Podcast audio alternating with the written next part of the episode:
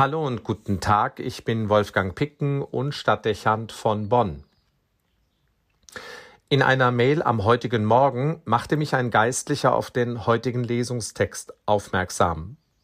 Er ist dem zweiten Brief des Apostels Paulus an die Korinther entnommen. In ihm fordert der Völkerapostel, in allem erweisen wir uns als Gottes Diener.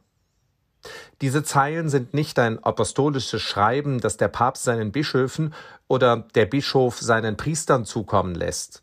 Es ist eine Aufforderung, die sich an jeden Christen richtet oder an alle Getauften und Gefirmten, wie wir in der heute üblichen Kirchensprache sagen würden.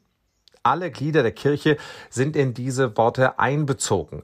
In allem erweisen wir uns als Gottes Diener. Der Anspruch, den Paulus hier ins Wort bringt, ist hoch. Ich bin mir nicht sicher, ob wir uns so verstehen wollen würden, als Diener Gottes. Es steht nicht hoch, im Kurs zu dienen.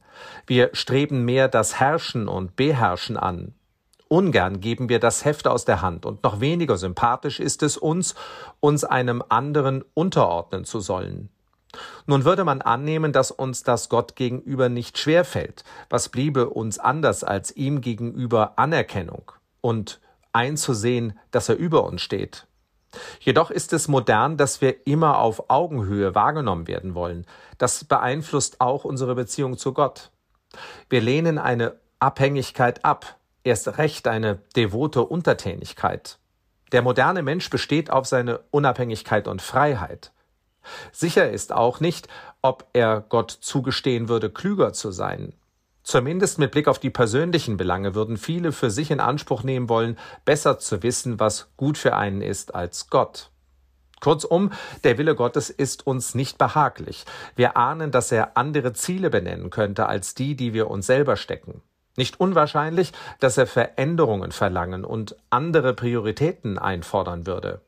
Gottes Diener zu sein, würde das eigene Leben revolutionieren und klingt nach erheblicher Einschränkung und das für immer. Entsprechend dürfte es naheliegen, dass man das Dienen für Gott delegiert und auf einen Stand vermittelt. Sollen es Priester und Ordensleute tun. Aber Paulus lässt keinen Zweifel daran, dass seine Forderung alle Christen betrifft. In allem erweisen wir uns als Gottes Diener. Das Wort ist widerspenstig und unangenehm.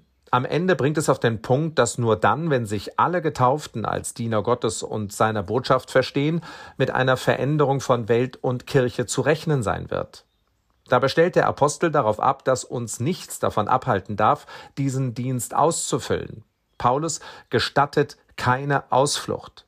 Mit der Taufe ist man ein Leben lang in den Dienst Gottes gestellt, in den Dienst der guten Sache, seine Worte besitzen einen großen Ernst, weil es nichts gibt, was den Einzelnen von diesem Anspruch entbinden kann. Keine Lebenslage, kein Alter, nichts entbindet von der täglichen Verpflichtung zum Dienst am Reich Gottes. Das ist ein starker Appell an unser Gewissen am Anfang eines Tages und einer neuen Woche. Zugleich verleiht es jedem Moment unseres Alltags Bedeutung, denn immer kann er dem Ziel einer besseren Welt dienen. Hören wir noch einmal in die Gedanken des Paulus und nehmen wir sie uns zur Richtschnur für unseren Dienst. Niemand geben wir auch nur den geringsten Anstoß, damit unser Dienst nicht getadelt werden kann.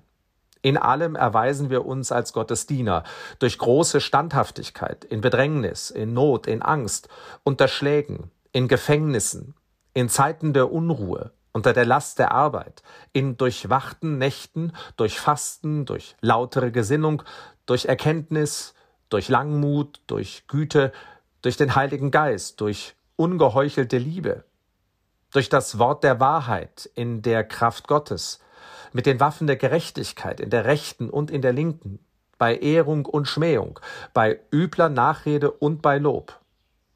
Wir gelten als Betrüger und sind doch wahrhaftig. Wir werden verkannt und doch anerkannt. Wir sind wie Sterbende und seht, wir leben. Wir werden gezüchtigt und doch nicht getötet. Uns wird Leid zugefügt und doch sind wir jederzeit fröhlich. Wir sind arm und machen doch viele reich. Wir haben nichts und haben doch alles. Wolfgang Picken für den Podcast Spitzen aus Kirche und Politik.